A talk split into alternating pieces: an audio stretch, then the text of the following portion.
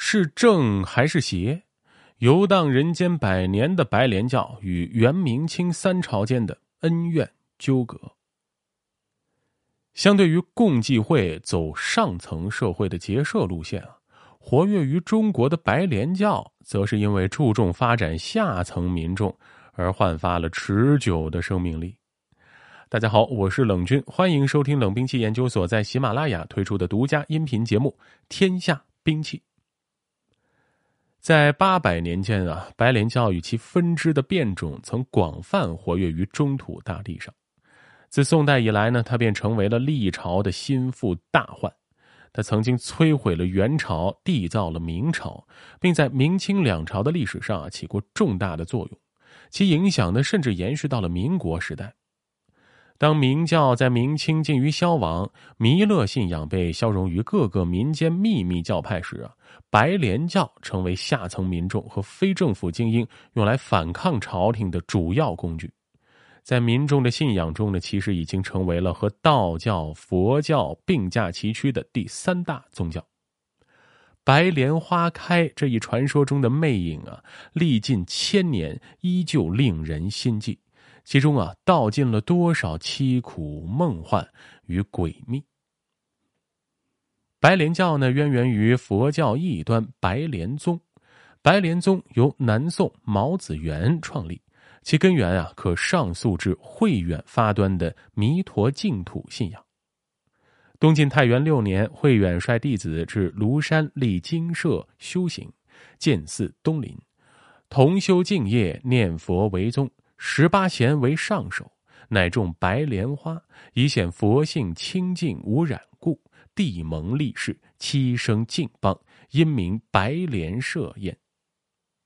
慧远提倡的是啊，佛陀净土法门，以思专想记四字为念佛密钥玄关，宣称人死后可往生西方净土，故慧远啊被后世净土宗尊为初祖。弥陀经典虚构了一个美妙无比的西方极乐世界，还绘制了一个理想的现实社会图景。这一极乐世界比起弥勒净土啊更加完美，而且不需要经过五十六亿七千万年的漫长等待，也不需要通过苦修、禁欲、摄心等法来成就佛果。经过唐宋的发展啊，在民间诞生了许多佛会，但是这些佛会啊，都是上层人士参与的念佛会，甚至诗会。念佛往生极乐世界也是众多百姓的终极目的，但他们呀，不可能插足上层敬业团社。正是在这种情况下呀，白云宗、白莲宗应势而生，它满足了下层民众信仰上的要求。正是在这样的氛围下，南宋初年，江南出了一位上承佛门正统、下开佛门异端的著名人物，也就是吴郡沙门子元，俗姓毛，一般作毛子元。他适应下层群众的信仰需要，创立了敬业团体白莲忏堂，在下层民众中啊收徒结社，徒众呢半僧半俗，男女可共同修持。毛子元在淀山湖创立的白莲禅堂啊，被人称作白莲宗。他自称白莲导师，其传教对象呢主要是下层民众。白莲宗的教义呢，实际上是糅合了净土宗、禅宗适合民众口味的成分。白莲教的创意啊，遭到了佛门正统的攻击，如《佛祖统计》的作者智盘直接指称为邪教。但是啊，毛子元创立白莲宗肯定不是为了传习邪教和造反但是白莲宗的教义及组织形式却为白莲宗向白莲教发展埋下了伏笔。其教义崇尚弥陀净土信仰，为生活于苦难中的下层民众描绘了一幅理想的未来世界图景。其快速成佛法简单易行，能在下层民众中广泛传播。其组织形式呢，以忏堂为主，所在成聚传于流俗。平日里呢，是烧香念佛的去处。在特定的历史条件下呀，就被有政治野心的首领作为起事的工具了。白莲宗教徒被人称为白莲菜和白莲菜人，与屡遭禁断的明教吃菜世魔啊扯上关系，时时引起朝廷的疑忌。从其创始人毛子元起啊，便沉浮无定，最终呢成为明清邪教异端的根脉。这是连身为导师的毛子元本人也始料未及的。在元代啊，白莲宗几经沉浮，但由于元朝宗教政策相对宽松，仍然发展迅速。白莲忏堂大量出现，信徒众多。元代白莲宗势力呢，虽然有很大的发展，但是并没有形成统一的宗教组织。而且啊，由于不同地域、阶层、思想倾向的人都加入其中，白莲宗呢产生了严重的分裂，呈现出截然相反的两种发展趋势。其上层教首啊，随着社会地位和经济地位的提高，开始沟通官府，跻身于社会上流。另外呢，还有很大一部分人呢，由于经济地位低下，深受民族与阶级的双重压迫，所以呢，走上了反抗原政权的道路。这种转化最明显的体现在了其所奉教义的转变，他们开始背离弥陀净土信仰。吸收弥勒救世信仰和摩尼教信仰，毛子元创立的白莲宗啊，是从阿弥陀佛净土宗和天台宗融合并分化出来的。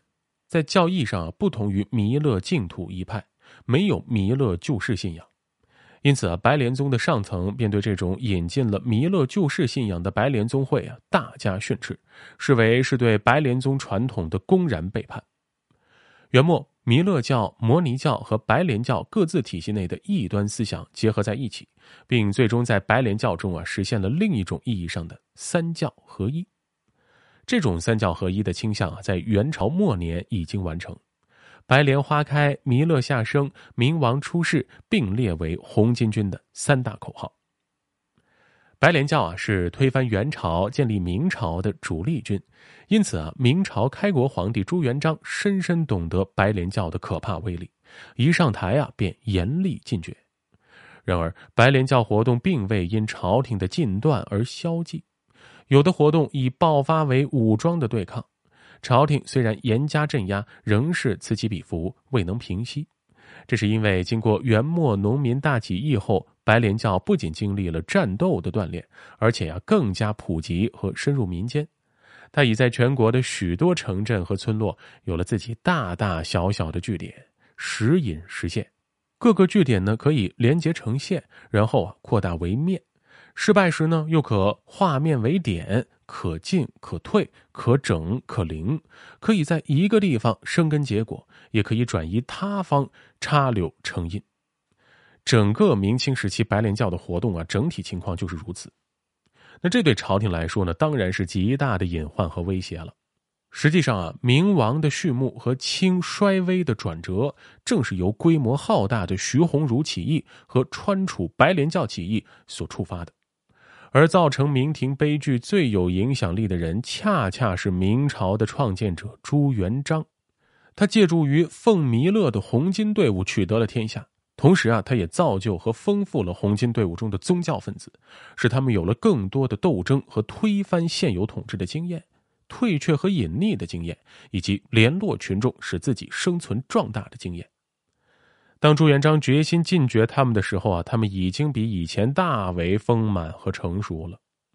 朱元璋建立了一个强大的封建专制帝国，而白莲教啊，却为自己的徒孙们留下了一条在专制帝国中生存、发展、捣乱、反叛的道路。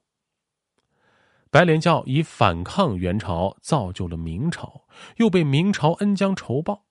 此后啊，他一直立志于反抗清朝，最后以一种奇特的方式加速了清朝的覆灭。并由此结束了白莲教与元、明、清三朝之间的恩怨纠葛。好，本期故事到此结束。喜欢节目的听众朋友们，欢迎您点击关注，同时订阅专辑。